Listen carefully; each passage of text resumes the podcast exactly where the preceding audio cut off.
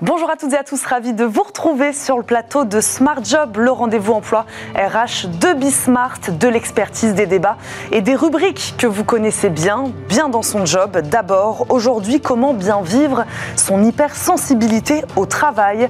Elle touche près de 17 millions de Français et pourtant, dans les organisations, ces salariés hypersensibles en ont souvent honte et tentent de cacher cette sensibilité exacerbée.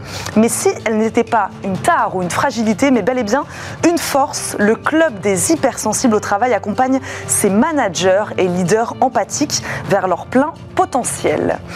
Le livre Smart Job, c'est un road movie que nous propose aujourd'hui Alexandre Pachulski dans son ouvrage Startup Story, le guide pop culture de l'entrepreneuriat.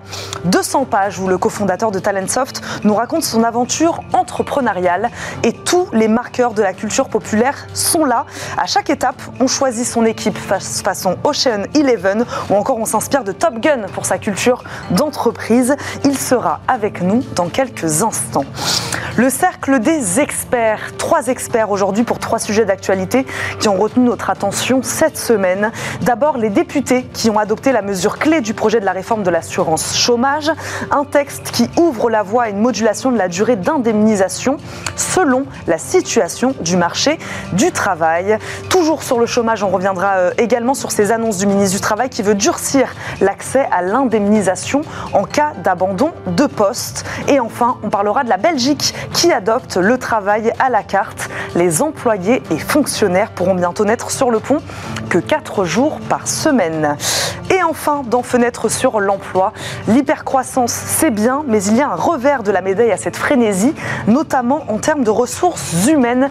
Et oui, quand on voit ces effectifs multipliés par 2 ou par 3 en quelques semaines, continuer d'assurer le développement, intégrer ces nouvelles recrues et maintenir une cohésion d'ensemble n'est pas une mince affaire. Un spécialiste, une spécialiste du recrutement et de l'accompagnement des startups en pleine croissance nous dira tout des erreurs à éviter. Et on commence donc, comme promis, par bien dans son job.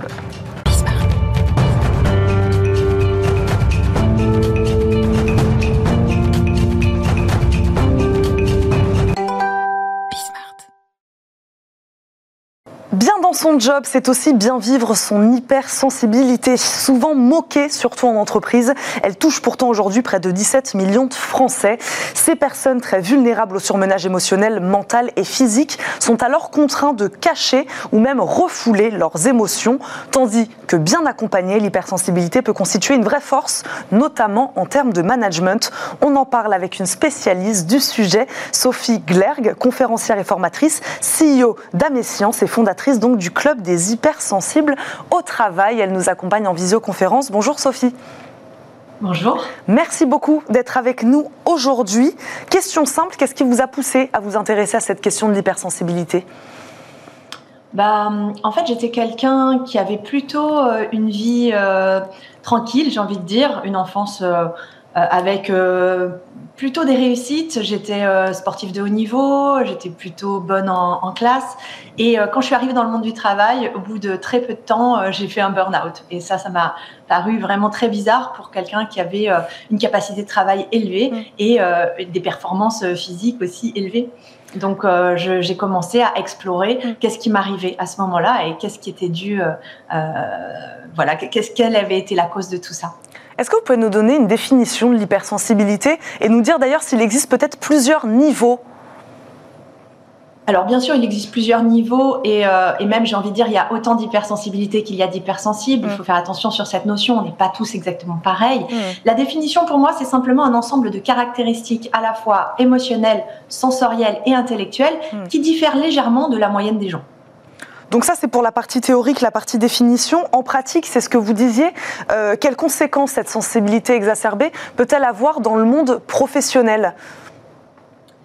Alors en fait, ces caractéristiques-là, c'est que, euh, eh bien en fait, on perçoit. Euh, c'est comme si on avait plus de capteurs, plus d'antennes. On perçoit plus de détails sensoriels, plus de mmh. détails émotionnels, plus de détails mentaux, mmh. intellectuels, cognitifs, et on les amplifie en plus. Donc c'est pour ça, comme vous l'avez super bien dit, euh, ça peut être euh, ça peut nous, nous, nous, rendre plus vulnérables au surmenage. Que ce soit en général, le burn-out, c'est un surmenage qui se fait sur ces mm. trois sphères, mm. intellectuelle, sensorielle et, euh, et émotionnelle.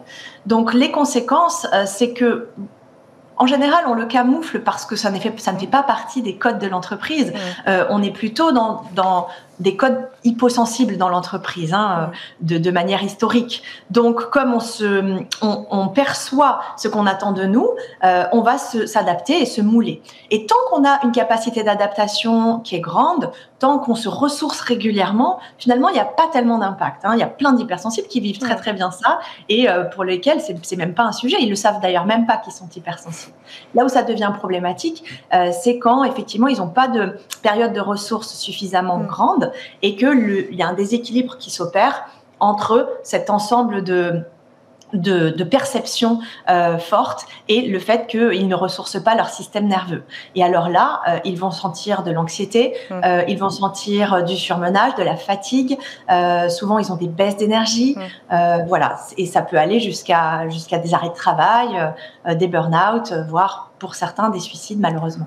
Est-ce que l'hypersensibilité elle est reconnue au sein des organisations aujourd'hui comme peuvent l'être d'autres caractéristiques psychologiques?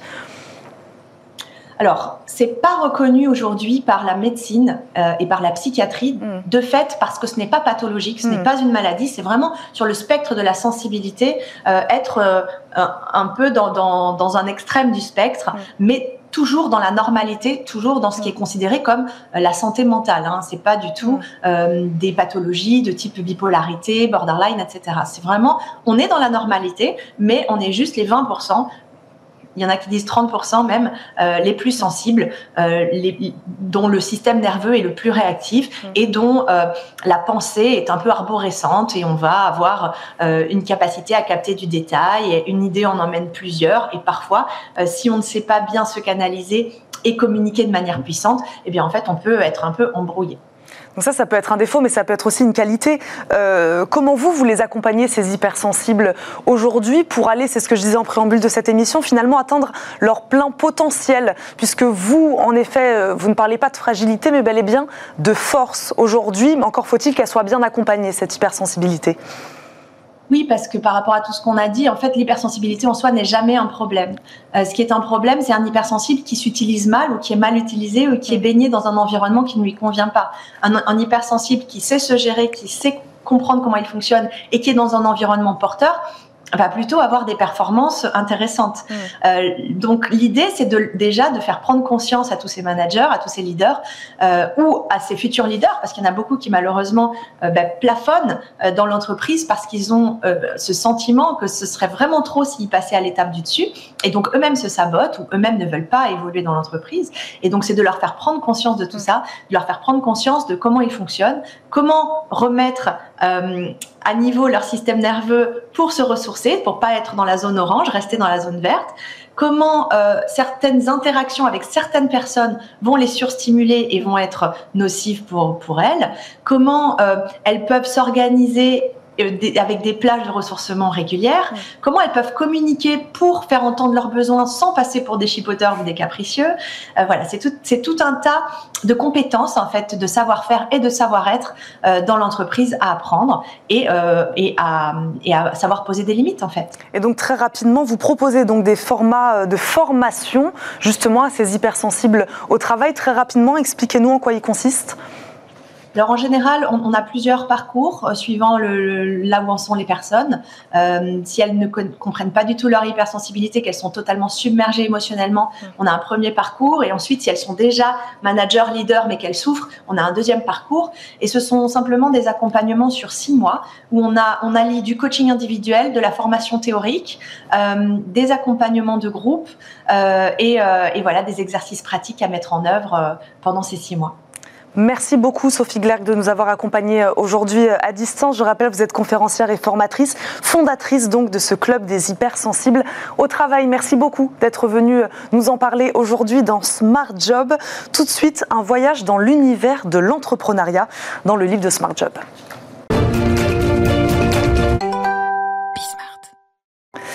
Et si l'entrepreneuriat était en fait un voyage, un road trip semé d'embûches, d'imprévus, mais aussi de belles rencontres C'est en tout cas comme ça qu'Alexandre Pachulski a voulu raconter son parcours d'entrepreneur dans ce livre Startup Story, le guide pop culture de l'entrepreneuriat aux éditions Diateno.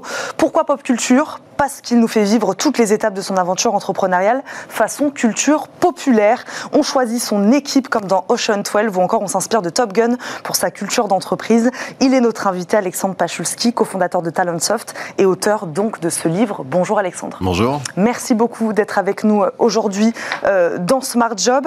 Euh, ma première question est assez simple, c'est-à-dire pourquoi ce guide-là et pourquoi de cette manière-là? Pourquoi la raconter comme ça? Le guide, il y en a eu beaucoup. Hein? Mais en fait, quand on vit une aventure de 15 ans, on a, euh, si ce n'est à cœur de raconter ce qu'on a vécu, on a à cœur de raconter ce qu'on a appris. Hein? Et ça a vraiment été euh, le point de départ, la motivation, la motivation. d'écrire ce livre.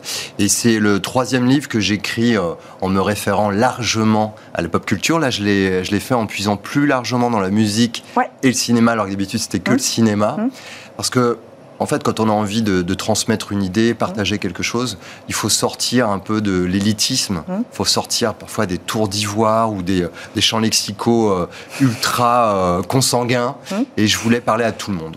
Et il me semble que la culture populaire, par définition, permet d'utiliser un imaginaire commun, collectif, euh, qui nous touche en plus. C'est très émotionnel et je crois que mener une aventure euh, comme une entreprise, c'est émotionnel. Bah, un, imaginaire, euh, presque une fiction, parce que vous appelez ça un guide, on pourrait presque appeler ça un roman finalement. Oui, le problème c'est que pour que ce soit un roman, il faut un héros, il faut une quête, et je voulais pas me scénariser comme le héros de mon roman. Donc c'est un roman. C'est pour ça que je compare d'ailleurs. Euh, euh, euh, je dis que c'était un road trip. Il y, a mille métaphores possibles. Mm.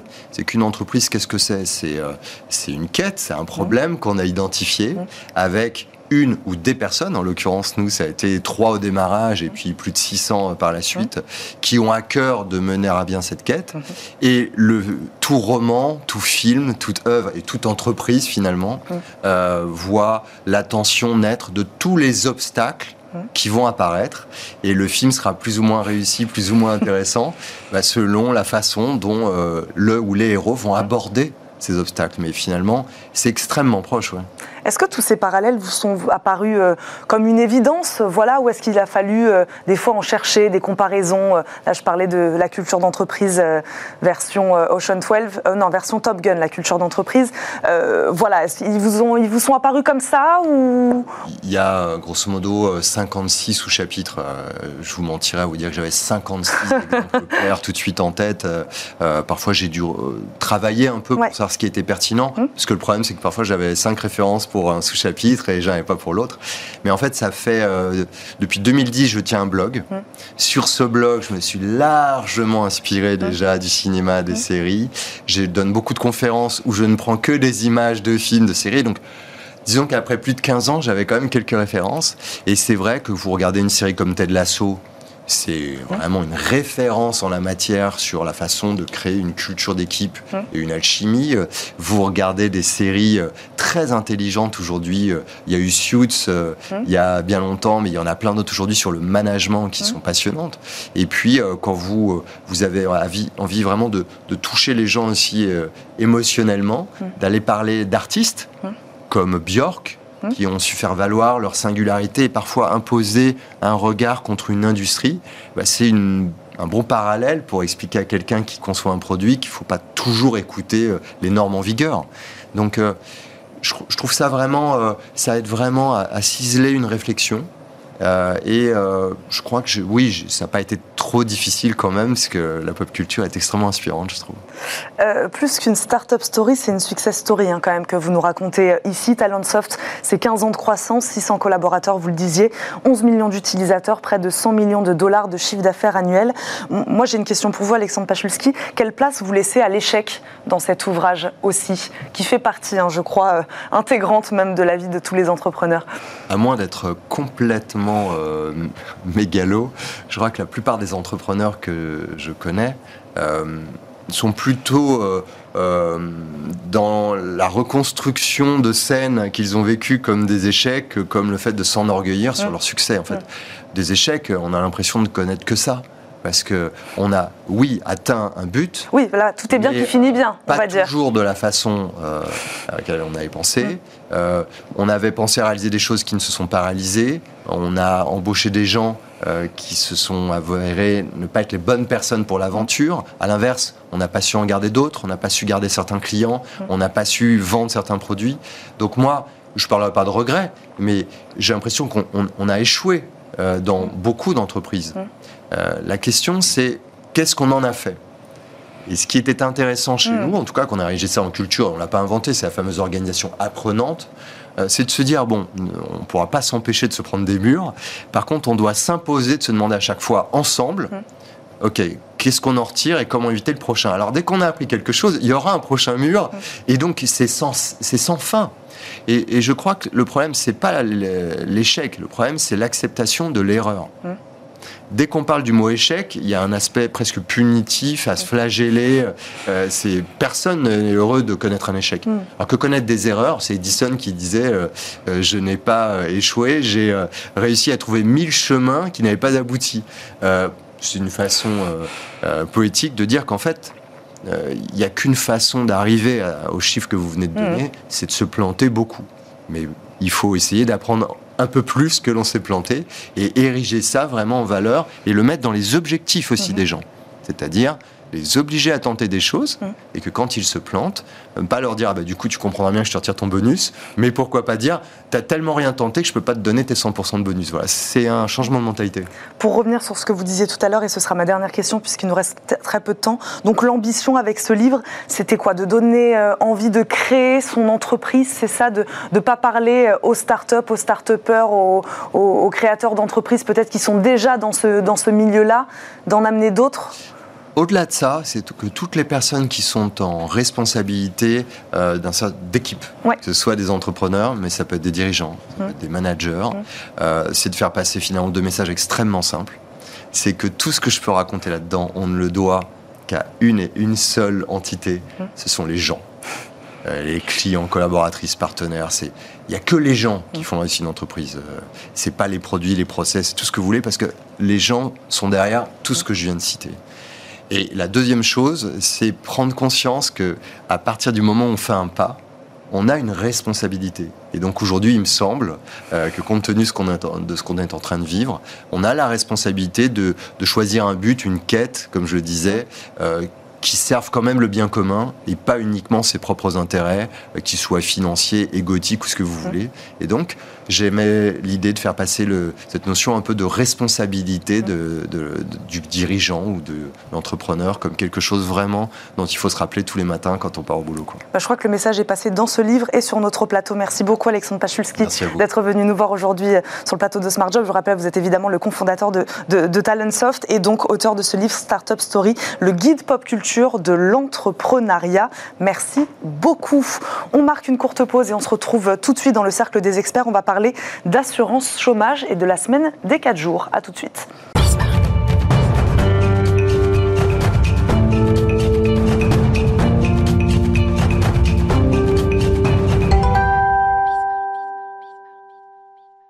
De retour dans Smart Job, trois experts nous ont fait le plaisir de nous rejoindre pour décrypter l'actualité emploi de ces derniers jours. Pascal Joannin, directrice générale de la Fondation Robert Schuman, est avec nous. Bonjour. Bonjour. Merci beaucoup de nous accompagner. Jean-Michel Garrigue nous accompagne également, directeur associé en charge des RH chez BLB Associés. Bonjour. Bonjour, bienvenue.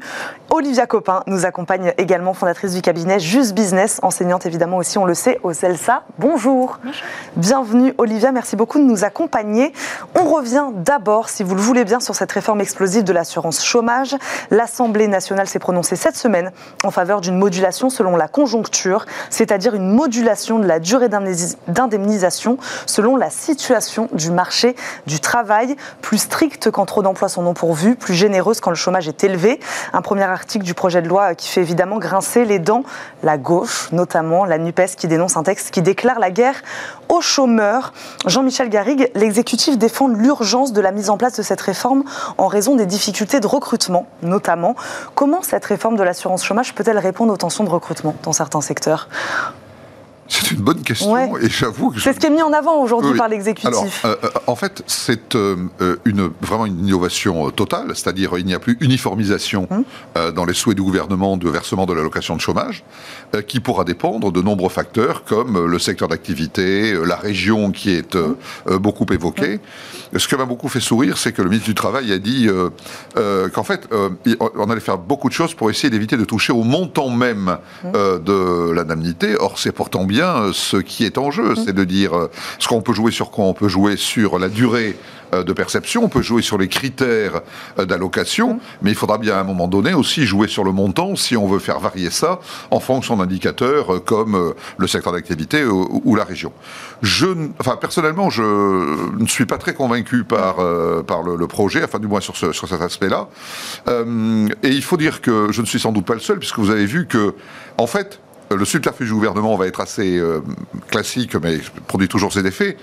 En fait, on va faire une loi pour proroger euh, le régime d'assurance chômage actuel de 2017 qui se termine le 1er novembre.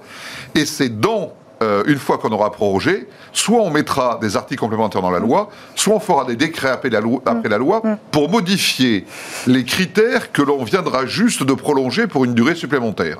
Euh, évidemment, les oppositions euh, qui se font jour au, Parlement sont à, l'origine de ce, de ce, projet. Pascal Joannin, on complexifie totalement l'indemnisation chômage, là, ici, en tout cas. Alors, ça n'a jamais été harmonisé complètement hein, dans tous les pays européens. À chaque, euh, chaque situation, vous savez que les politiques sociales restent beaucoup du domaine des États membres. Hein. on n'a jamais mis beaucoup d'Europe sociale.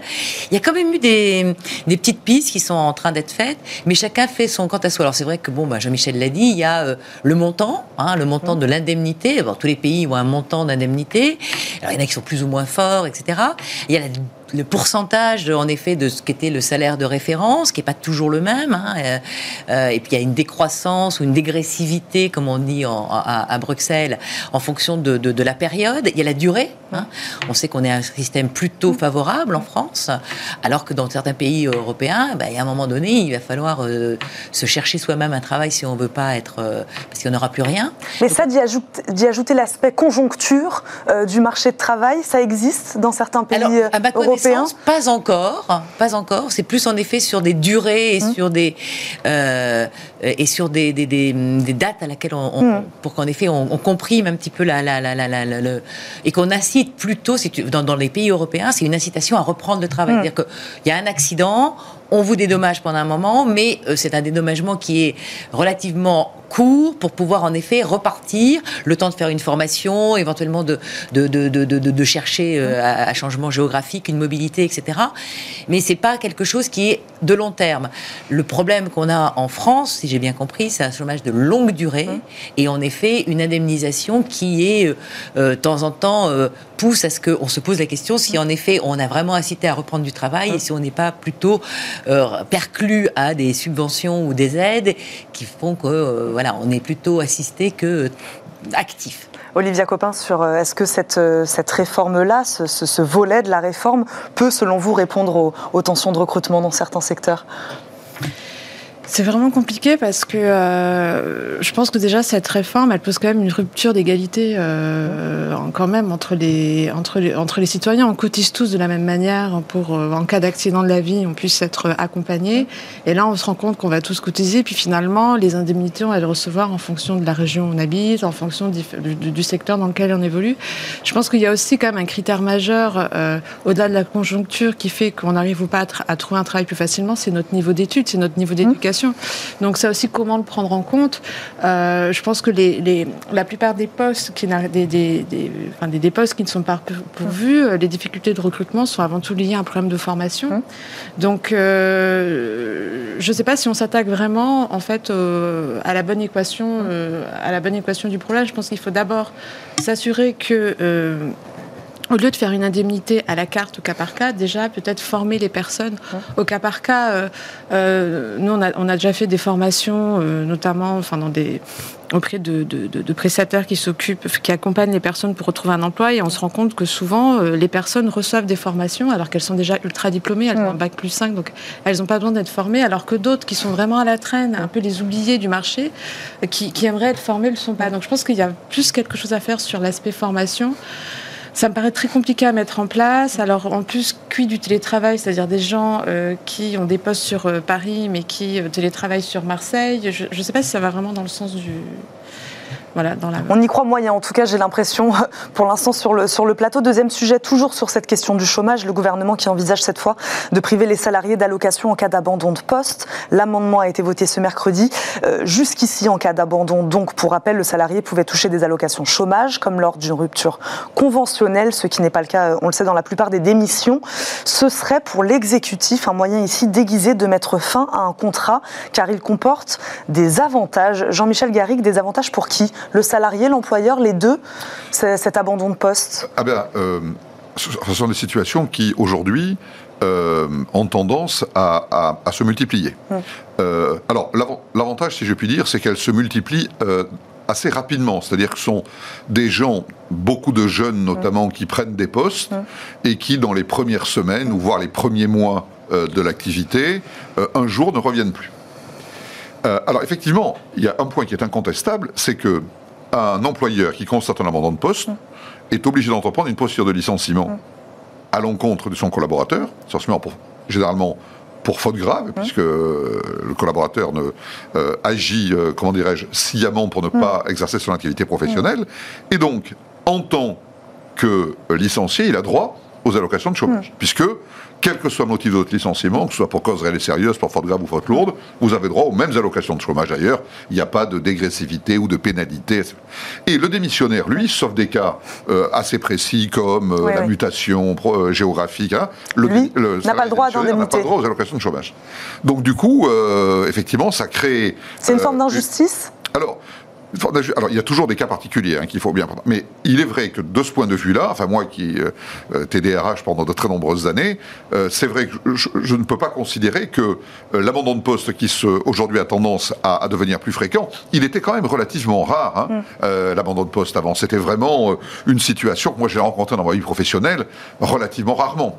alors qu'évidemment les démissions, on les rencontre mm. très fréquemment. Donc de d'adapter euh, une évolution de la réglementation à une évolution des mœurs, si je puis dire, et euh, le fait que les abandons de poste soient plus fréquents, moi personnellement, je trouve ça assez logique, en tenant compte du fait qu'il faut évidemment prévoir des cas particuliers, exactement comme on prévoit que des mm. démissions justifiées puissent donner lieu aux perceptions de l'allocation de chômage, il peut y avoir des abandons de poste pour des questions de sécurité, par exemple, qui là demande aussi euh, à ce que le, salarié soit, soit protégé euh, vis-à-vis de la, une démarche de l'employeur constatant l'abandon de poste. Et à l'inverse, ce qui serait provoqué par l'entreprise, il y a aussi des abandons de poste pour des salariés, par exemple, pour des raisons de sécurité, qui ne se sentent pas en sécurité, qui abandonnent leur poste. Là, la situation est évidemment différente, Olivia Copin. Oui, là, pour le coup, je mettrai quand même un gros bémol sur, sur cette proposition, parce qu'en fait, dans la réalité, euh, un abandon, enfin, on n'abandonne pas son poste de, de gaieté de cœur. C'est-à-dire qu'en général, ça recouvre derrière quand même une situation de souffrance, d'échec. C'est souvent parce que l'employeur ne veut pas euh, ne veut pas euh, donner une rupture conventionnelle. Donc finalement, au bout d'un moment, le salarié se retrouve contraint euh, à abandonner son poste parce que soit il est en souffrance, soit qu'il y, a quand même un problème en général managérial. Il y a une mmh. souffrance souvent dans, quand on regarde concrètement comment ça se passe. Et puis surtout, bon, c'est pas comme s'il avait le chômage comme ça. Hein. C'est-à-dire que effectivement, il y a cette procédure de licenciement qui doit être déclenchée. Elle peut mmh. prendre des mois parce que c'est au bon vouloir de, de l'employeur. Donc c'est quand même plus souvent des situations de souffrance. Donc quand on, voit un peu les, arguments dans la presse qui mm. disent qu'à partir du moment où on quitte volontairement son travail, euh, finalement, euh, c'est normal de ne pas avoir mm. l'allocation. Euh, on peut être volontairement, peut être aussi, ça peut être aussi contraint, quoi. Mm. Parfois, on peut être volontairement contraint à, à, quitter son travail. Donc, c'est quand même je, mettrai quand même un, gros warning sur, sur cette proposition. sachant que cet amendement arrive au moment où, une étude, un rapport du ministère du Travail nous apprend qu'au moins 25% des salariés éligibles ne recourent pas aujourd'hui à l'indemnisation. Pascal Joannin, sur, sur cette question-là, est-ce que c'est une réponse adaptée aujourd'hui, cet amendement, ce projet-là, sachant que, comme le disait Jean-Michel Garrigue, enfin, peut-être que c'est un phénomène qui augmente. On n'a pas vraiment de chiffres hein, là-dessus. On ne sait pas si c'est vraiment un phénomène d'ampleur aujourd'hui dans les entreprises. On a en effet des comportements, euh, plus que des mœurs, des comportements où en effet euh, le travail n'est plus le centre de la, de la vie de beaucoup, notamment chez les jeunes. Hein. Il n'y a pas cette fidélité, il n'y a pas cet engouement. Si la question a du sens, si l'entreprise a des valeurs, là pour le coup, on va s'y sentir impliqué, etc. Et donc, il n'y a pas une obligation. Enfin, le contrat de travail est, est un peu euh, moins solide chez eux que chez, que chez des vieilles, pas des, des, des, générations plus anciennes. Et donc, ils changent de travail plus facilement parce qu'en plus, bon, ils ont, ils ont, pour ceux qui peuvent le faire, bien évidemment, il y a aussi des cas particuliers, mais ils pensent en effet qu'ils vont pouvoir trouver très facilement, etc. Et ils s'en vont et ils ne vont surtout pas prendre la, la, fiche Pôle emploi que l'employeur doit remettre aux salariés euh, euh qu'ils démissionnent ou etc. Parce que euh, ils ne vont pas y aller. C'est explique en effet les, les, les, nombres de gens qui ne vont pas chercher leurs indemnités mm. parce que on dit que c'est trop compliqué, je ne suis pas certain que ça soit le, cas, mais parce que sinon, eux, ils pensent qu'ils n'en ont pas besoin, qu'ils vont mm. trouver. Euh, vous avez aussi des gens qui euh, euh, ont des, des, des, des, passions dans la vie, qui vont travailler à un moment donné dans un, dans, dans un, dans un pays, il faut quand même le rappeler, en France, où où les salaires sont pas quand même misérables, etc. Il y a des conditions sociales, et qui vont se mettre en congé à une certaine période pour aller faire de l'humanitaire, des choses dans un pays, etc. Et ce qu'ils vont avoir gagné pendant un court laps de temps va leur permettre de, de vivre mm. sans travailler avec un emploi hein, pendant un autre laps de temps. Donc on voit que c'est une évolution sur le marché du travail, mm. où en effet, pour les DRH, ça doit être très compliqué parce que vous avez euh, ces petits jeunes, des fois talentueux, brillants, etc., mais qui, euh, pour vous voulez dans les doigts, assez rapidement, alors souvent ils démissionnent quand même plutôt qu'ils abandonnent de leur poste. Mais voilà, c'est une situation, donc il faut voir en effet est-ce qu'il y a besoin de légiférer sur hum. tout? C'est une grande question qu'on a en France. On va terminer là-dessus. Enfin, on parle régulièrement dans cette émission, on en parle régulièrement dans cette émission, la fameuse semaine de 4 jours. Beaucoup en rêvent, la Belgique l'a fait. Nos voisins viennent d'acter la possibilité de passer en semaine de 4 jours pour les salariés et les fonctionnaires qui en feront la demande.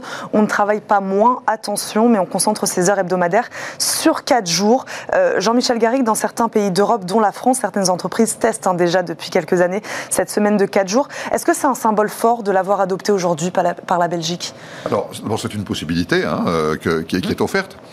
Euh, il y a une chose qui est, un peu compliquée à comprendre, c'est en quoi la semaine de 4 jours va euh, aider à résorber le chômage et aller vers le plein d'emploi, qui est un des objectifs de la Belgique en, en adoptant la semaine de 4 jours.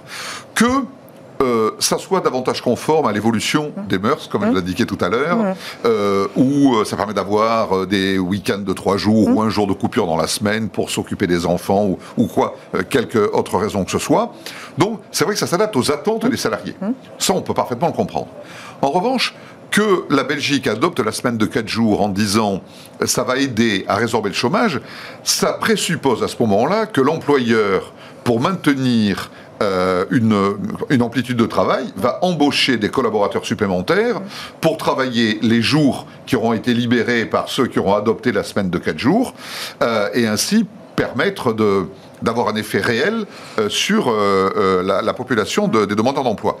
Est-ce que les entreprises vont le faire? Euh, c'est travailler, euh, c'est une, une, complication quand même assez importante en matière d'organisation, surtout pour des entreprises de production, pour des entreprises euh, de services, c'est évidemment moins le cas, mais des entreprises de production, c'est beaucoup plus compliqué. Moi, j'attends de voir, et je dis ça vraiment sans arrière-pensée, j'attends de voir ce que pourra être l'impact de l'adoption de la semaine de 4 jours, on ne verra évidemment que dans deux ou trois ans, de voir si ça a véritablement un effet. Et si les entreprises euh, qui, euh, constatent euh, que des salariés dans leur effectif choisissent cette solution, eh bien, vont embaucher d'autres collaborateurs, pardonnez-moi l'expression, pour combler les trous là où des heures de travail auront été libérées. Olivia Copin, sur cette forme de flexibilité du travail de nos voisins, votée par nos voisins européens ah bah, Pour moi, c'est vraiment une révolution. On est vraiment dans le changement de mindset, c'est-à-dire qu'on part du principe que c'est. Ouais, c'est un changement de prisme là. Ah, mais complètement. on part du principe que. En fait, et puis du coup, c'est systémique. Hein. Vous changez un acteur, tout le système change. Hein. Mm. Donc là, vous partez du principe que le salarié, aujourd'hui, va être capable euh, de comprendre, euh, d'anticiper sa charge de travail d'une semaine à l'autre, parce que c'est ce que j'ai compris, c'est-à-dire on peut travailler 4 jours, une semaine. Voilà. Donc du coup, euh, ça, déjà, ça donne un équilibre, effectivement, comme vous le disiez, Jean-Michel, sur la vie, euh, la vie perso et la vie, euh, la vie pro, mais surtout, euh, ça va complètement changer le, rapport au travail. C'est-à-dire que je ne sais pas si ça va permettre de créer plus d'emplois, mais en tout cas, on va être plus fidèle à cet emploi parce mm. qu'il va s'insérer davantage dans notre, vie, dans notre vie personnelle. Et puis surtout, ça va autonomiser les gens, ça va leur permettre de se sentir plus responsables et ça va complètement aussi changer la place du manager. on est quand même loin du présentéisme. Enfin, mm. Ça veut dire que le rôle du manager, ça va plus être d'être le petit chef qui va essayer de, savoir qui fait quoi, quand, etc. Mais on va passer sur une autre forme de management. Donc je pense que effectivement, ça va être un casse-tête pour les RH, ça c'est clair. Mais euh, ça donne quand même une idée déjà de ce que pourrait être le marché du travail de demain. Moi, je pense qu'honnêtement, la tendance va vers ce type de flexibilité. Pascal Joannin, très très rapidement, cela peut emboîter le pas à d'autres pays, selon vous. Enfin, c'est un marqueur fort, voilà, que la Belgique le fasse aujourd'hui. Alors, vous parlez de la Belgique, il a introduit en effet par une disposition législative la semaine dernière. Il y a, alors, c'est pas, euh, il n'y a, aucun pays qui l'a fait euh, complètement. C'est-à-dire c'est plutôt des entreprises euh, dans des secteurs qui font des tests pour voir en effet si c'est viable. En France aussi. Hein. Voilà, en France aussi. Mm. Donc en Allemagne, au Royaume-Uni, mm. qui n'est pas dans l'Union européenne mais qui est en Europe, on a en effet des, des, des, des entreprises et pas n'importe lesquelles. Il y en a certaines qui sont des très grosses entreprises, plus que des petites d'ailleurs. C'est plus, facile peut-être de tester des choses. Euh, et à part l'Islande qui est un qui, est, qui, a, qui a trouvé que c'était très positif, mais les Islandais c'est des pays du Nord très discipliné, etc. Parce qu'il faut quand même rappeler, et vous l'avez dit, c'est que on, la durée du travail reste la même. C'est-à-dire qu'il faut faire en 4 jours ce que vous faisiez en 5. C'est-à-dire que si vous êtes à 40 heures, qui est plutôt la moyenne européenne que 35, ça veut dire que vous travaillez 10 heures par jour, au minimum 9h30, euh, 4 jours par semaine. Donc c'est quand même aussi une charge de travail, parce que si vous ajoutez des transports, un éloignement géographique, etc. si le salarié le veut bien. Voilà. Donc est-ce qu'il y gagne, en effet, à avoir une journée off pour s'occuper de ses mm. vieux parents, de ses jeunes enfants, euh, ou d'une passion qui l'intéresse etc., ou d'une vie, euh, voilà. Mais voilà, ça, ça, veut dire aussi que lui est capable de, de, pouvoir, euh, et, ça, est-ce que sur la santé ou sur les trucs, mm. au-delà du management des RH, est-ce que c'est bon pour le, salarié qui, qui, qui, en effet, il y a un compte sur la durée, mais pas sur le. Et puis en effet, il y a des modulations. On peut travailler 4 mm. jours, une semaine, pas la semaine d'après. Donc c'est en matière de, de, gestion des retours humains, à mon avis, il y en a qui vont s'arracher les cheveux. On va s'arrêter là-dessus. Merci beaucoup à tous les trois d'être venus débattre aujourd'hui dans Smart Job. Pascal Joannin, je rappelle, vous êtes la directrice générale de la Fondation Robert Schuman. Merci beaucoup de nous avoir accompagnés. Jean-Michel Garrigue également, merci de nous avoir accompagnés, directeur associé en charge des RH de BLP Associés. Merci Jean-Michel. Olivia Copin, merci à vous, fondatrice du cabinet Juste Business, enseignante au CELSA. Merci, merci. beaucoup. Merci à vous. On termine cette émission comme chaque jour par fenêtre sur l'emploi.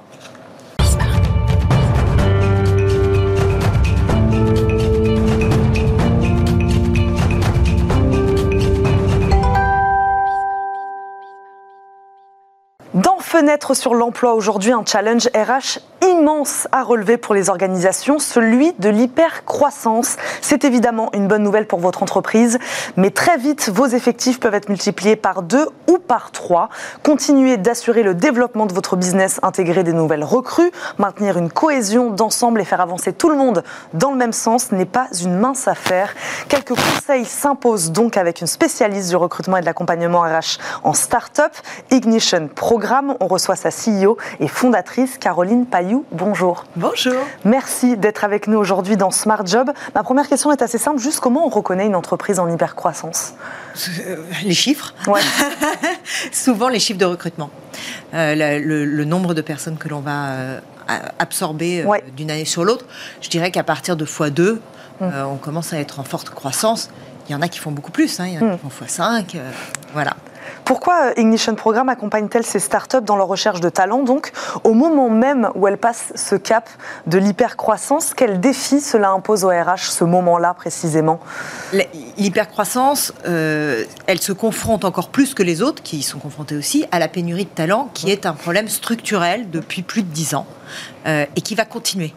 Alors, l'année dernière, c'était particulièrement difficile. Mmh. Hein, sur 2021, ça a été vraiment très très dur. Alors quand on doit tripler ou quintupler les effectifs, bah, il faut les trouver. Mmh. Donc c'est vrai que nous, on est bien positionnés pour trouver ces talents-là d'autant qu'on les sélectionne pour qu'ils soient vraiment adaptés à ce type d'entreprise qui ont besoin de beaucoup d'agilité et qui ont besoin de, de, en plus de gens qui vont progresser à la vitesse de la boîte ce qui est un, vrai challenge.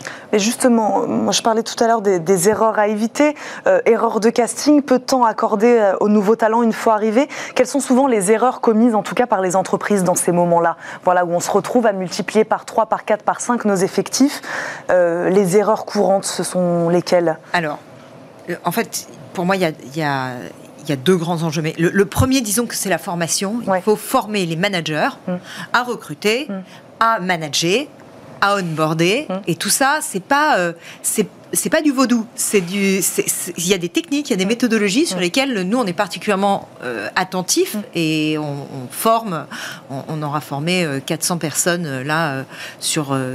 SOFAR sur, sur 2022, c'est important d'équiper les managers à être capable d'onboarder, de faire des toolkits d'onboarding, mm. d'avoir de la méthodo, de, d'accueillir les gens avec un, programme. Mm. Et puis après, c'est important d'avoir un, un, un track carrière et mm. un track de formation dans la durée qui permettent aux gens de progresser. Parce qu'en fait, euh, ce que je vous disais, c'est que pour moi, il y a deux grands enjeux dans le recrutement. Si on veut arriver à sourcer plus de candidats que ses mm. voisins, et pour les entreprises en hypercroissance, je pense que c'est important, c'est d'être capable de euh, répondre à un souci de gain d'expertise. Parce que pourquoi est-ce qu'il y a pénurie? C'est démographique, mais c'est aussi parce que les métiers s'expertisent beaucoup. Mmh. Euh, les devs, ça se voit beaucoup, mais pas que. Mmh. Sur tous les métiers, il y a besoin de beaucoup d'expertise.